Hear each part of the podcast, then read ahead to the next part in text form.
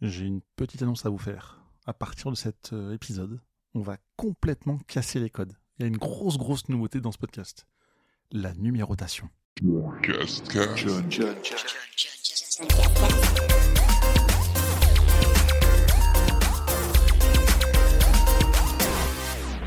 Bonjour à tous et bienvenue dans cet épisode du John Cascast, le numéro 82.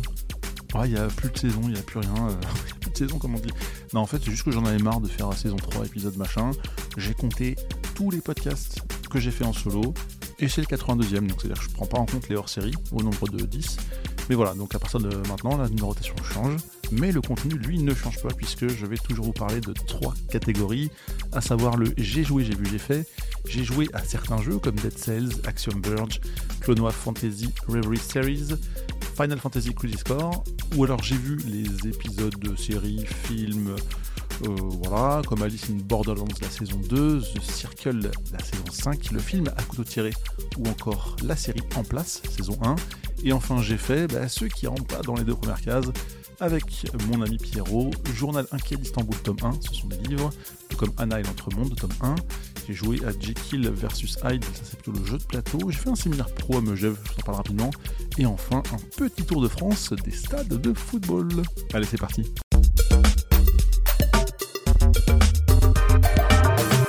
Commence donc, j'ai joué. Alors, j'ai joué à quoi? J'ai joué à Dead Cells sur PS4. Alors, le truc dont il faut que je vous parle, et je suis extrêmement fier, euh, c'est que j'ai eu le platine. Et ouais, j'ai eu le trophée platine euh, quelques années après avoir joué pour la première fois. C'était sur Switch d'ailleurs, tout au début, mais bon, j'ai refait sur PS4, euh, bref.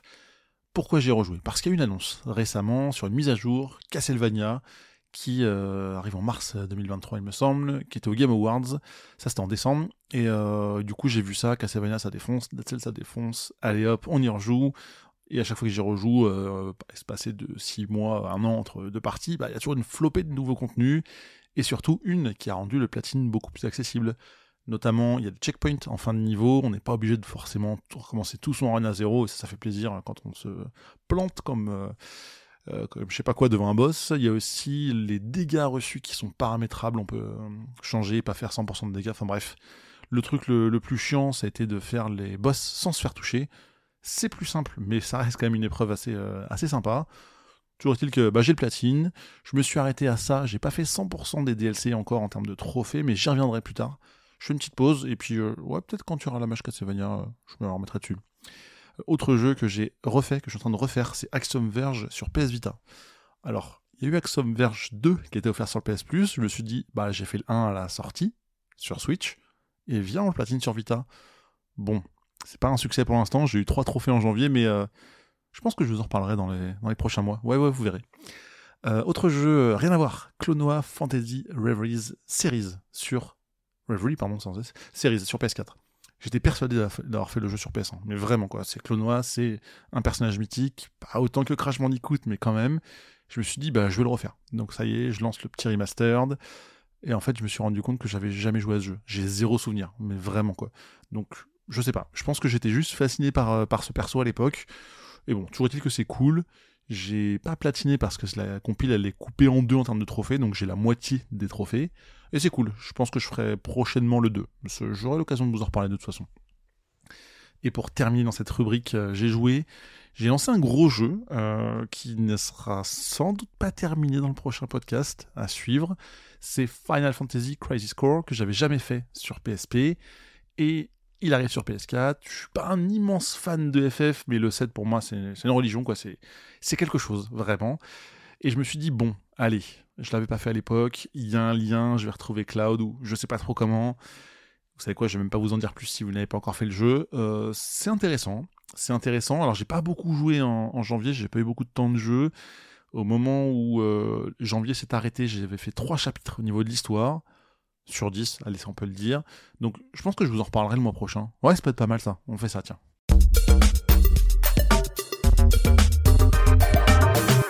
Maintenant, on passe à J'ai vu. J'ai vu quelques séries et films, à commencer donc tout sur Netflix, ça va être simple. hein. Alice in Borderland, donc ça c'était la saison 2, une suite que j'ai beaucoup attendue, vraiment. euh, J'ai vraiment trop trop kiffé la saison 1, c'était trop bien. Donc je rappelle, c'est une adaptation d'un manga euh, qui est vraiment chouette, où on, c'est une bande de jeunes japonais qui se retrouvent téléportés dans Tokyo, on sait pas trop ce qui se passe, avec une histoire de jeu où on gagne des cartes, ou sinon on perd la vie si on gagne pas le jeu. Et c'est intéressant parce qu'il y a des destins qui se recoupent. C'est relativement sanglant, hein, très honnêtement. Si vous ne connaissez pas encore, imaginez Squid Game, mais en mieux, quoi. Euh, on va dire ça. Et j'ai vraiment beaucoup aimé la fin. Euh, c'est la fin du manga, c'est la fin de la saison 2. Ça peut amener une suite, mais en vrai, si ça s'arrête là, on s'en fout, ça suffira largement. Il y a quelques petites longueurs, ou au contraire, des jeux qui vont beaucoup trop vite. Enfin, il y a un problème de rythme dans certains jeux. En même temps, ça évite de créer une routine aussi, donc c'est pas plus mal. Mais euh, ouais, pour moi, très très bonne série, excellente série. je vous recommande vraiment si vous avez le cœur un peu accroché, parce que vous allez peut-être perdre vos persos préférés, mais bon, il y en a qui sont assez, euh, assez mythiques. Euh, gros kiff cette série. The Circle saison 5, aucun rapport, un petit plaisir coupable, hein, comme les quatre saisons euh, d'avant d'ailleurs. Hein. C'est la télé-réalité où on confine les gens, voilà, si on, résume. Hein. Donc j'en avais déjà parlé dans différents épisodes par le passé. Toujours des petites surprises, toujours une envie de voir les futures saisons, on s'attache toujours à certaines personnes. On se dit, ah, cette personne-là, c'est sûr qu'elle va loin, ou, une autre au contraire. Il y a toujours le, mot le plus euh, employé dans cette, euh, dans cette émission, c'est euh, catfish, des personnes qui prennent l'identité d'une autre, qui se cachent derrière un écran, ce qui arrive dans la vraie vie.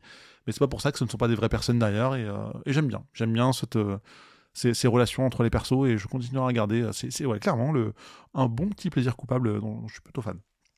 Maintenant, à couteau tiré, donc rien à voir. ça fait un peu le même effet que Axiom Verge tout à l'heure, hein, un peu plus tôt. Là, il y a Glass Onion qui vient de sortir. Euh, ben, il est temps pour Jean-Michel Décalé de regarder le premier épisode, donc à couteau tiré, qui est une sorte, enfin, qui est un thriller, une sorte de clou et je dirais, que je trouvais très très sympa à suivre, avec un, chouette casting. Hein. J'ai noté Daniel Craig, Jamie Lee Curtis ou encore Chris Evans, pour ne citer que. Et c'est très agréable à suivre, à regarder. Il y a des petits rebondissements très sympas. Franchement, euh, bon petit kiff. Donc euh, à suivre. Peut-être que quand tu auras une suite à Glass Onion, bah, j'en regarderai Glass Onion. Hein, voilà, la série Jean-Michel Décalé.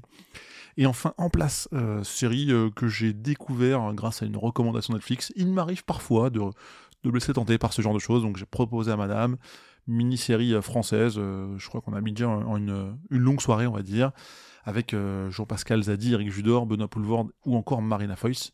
C'est un peu le what de la, des élections françaises, on va dire, quoi, où c'est un éducateur de banlieue parisienne qui arrive au second tour des présidentielles, éducateur de couleur noire, donc c'est intéressant, c'est assez actuel, c'est relativement drôle, plutôt drôle on va dire, mais des fois ça ne l'est pas tant que ça quand on se dit qu'il y a une réalité qui se cache derrière tout ça. Donc euh, ouais, comme je disais un peu le, le what if. Voilà, mais euh, ouais, très sympa. Je sais pas s'il y aura une saison 2, mais cette saison 1 vaut déjà le coup.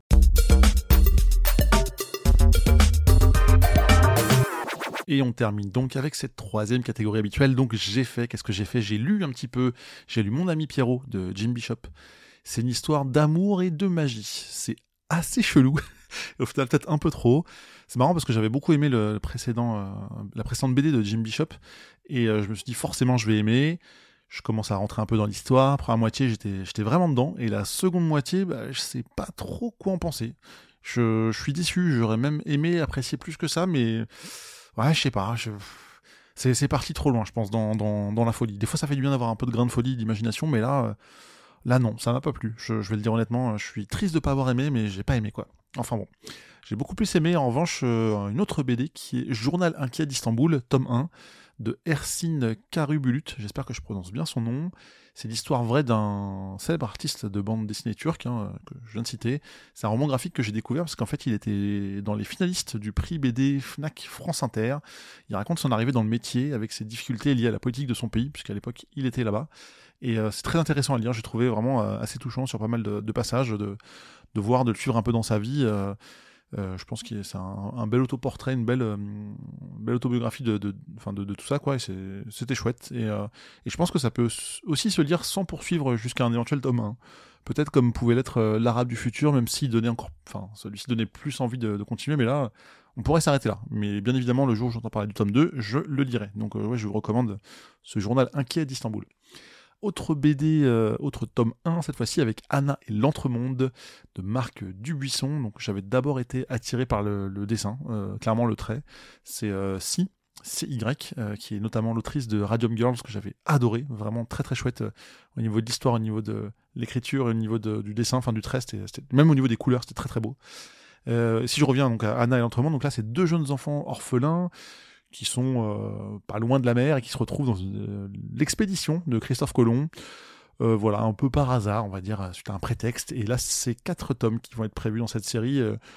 Peut-être une lecture un peu jeune, mais intéressant quand même. Et puis j'aime beaucoup le dessin de, de. Donc rien que pour ça, ouais, je, pense que je poursuivrai dès que ce sera dispo.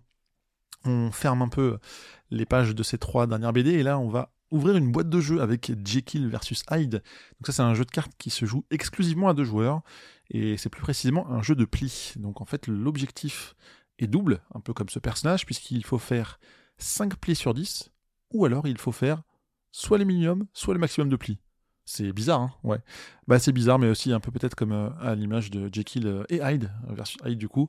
En fait j'en parle dans le contrecast numéro 49, et il y a un tout petit lien un tout petit peu plus bas dans la description du podcast. Là, vous pouvez scroller, vous voyez, vous cliquez pas dessus parce qu'il faut finir cet épisode, mais juste après, peut-être que ça vous donnera envie d'aller l'écouter. Donc, euh, cliquez dessus, c'est sympa.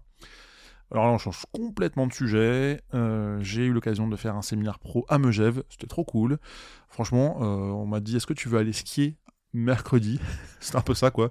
Bien sûr, il y avait aussi des, moments euh, où on, bossait, hein, mais euh, il y avait une journée euh, complètement off et c'était complètement trop cool. Donc voilà, je voulais le placer là parce que ça m'a fait plaisir de skier, ne serait-ce qu'une petite journée. Et c'était chouette. et je ne suis pas parti qu'à Megève sur janvier, j'ai aussi fait ce que j'ai défini comme un tour de France des stades de foot. Alors j'avais pas été dans un stade depuis quelques temps. Je me demande même si c'était pas avant le Covid, honnêtement. Alors un stade de foot, hein, j'avais fait quelques rencontres sportives, notamment du basket, mais pas de foot, en tout cas pas de Ligue 1. Et comme vous savez peut-être ou pas, euh, c'est l'occasion de le redire, bah, j'aime beaucoup l'équipe de Lens, donc qui est située dans le nord, pas très loin de Lille, pour, si vous connaissez pas forcément, parce que c'est pas très grand.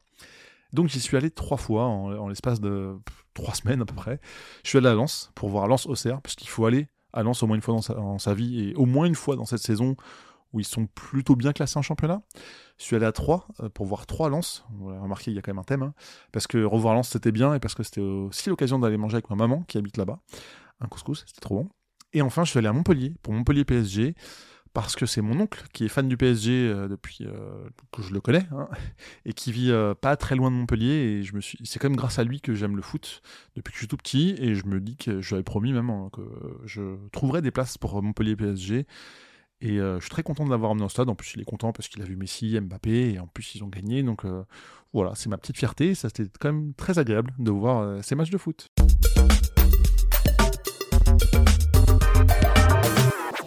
C'est déjà la fin de cet épisode avec la nouvelle numérotation, parce que c'était l'épisode 82 du John Cascast. J'espère que ça vous aura plu. Il était peut-être un petit peu plus court que les précédents, mais c'est pas grave. J'ai quand même fait plein de choses intéressantes. J'ai lu, j'ai joué, j'ai vu plein de trucs, j'ai fait plein d'autres choses. Et puis ouais, aussi tous ces déplacements qui ont fait que j'ai eu un peu moins de temps de jeu, donc c'est pour ça que la première rubrique était un peu plus courte. Enfin bref, il y aura un prochain mois, il y aura des prochains épisodes. Un jour aussi, il y aura des nouveaux hors-série. J'ai très très envie d'en enregistrer. Euh, j'ai quelques idées en tête. À chaque fois je le dis, mais il va falloir que je le fasse quand même un jour. Je vous remercie d'avoir écouté. Je m'excuse pour les légers petits retards on s'en fout. Et euh, surtout, abonnez-vous si c'est pas déjà fait. Je suis sur Twitch, sur Discord, il y a les liens. Si vous voulez me remercier d'avoir euh, écouté ce podcast et d'avoir eu quelques recommandations sympas, vous pouvez toujours aller mettre 5 étoiles sur votre lecteur de podcast préféré. Je le dis systématiquement, mais ça a quand même une vraie valeur ajoutée, c'est très intéressant. Même ChatGPT le dit, ça fait partie des recommandations, enfin des, de l'aide qu'on peut apporter à, quand on écoute quelque chose qu'on apprécie. Bah, juste 5 étoiles ou un petit commentaire, ça aide au référencement, et puis je me ferai découvrir par d'autres personnes. Et, et voilà, hein, c'est un peu le, le, bouche à oreille. C'est pas mal euh, pour un podcast. Allez, on finit là-dessus et on se retrouve bientôt. Salut.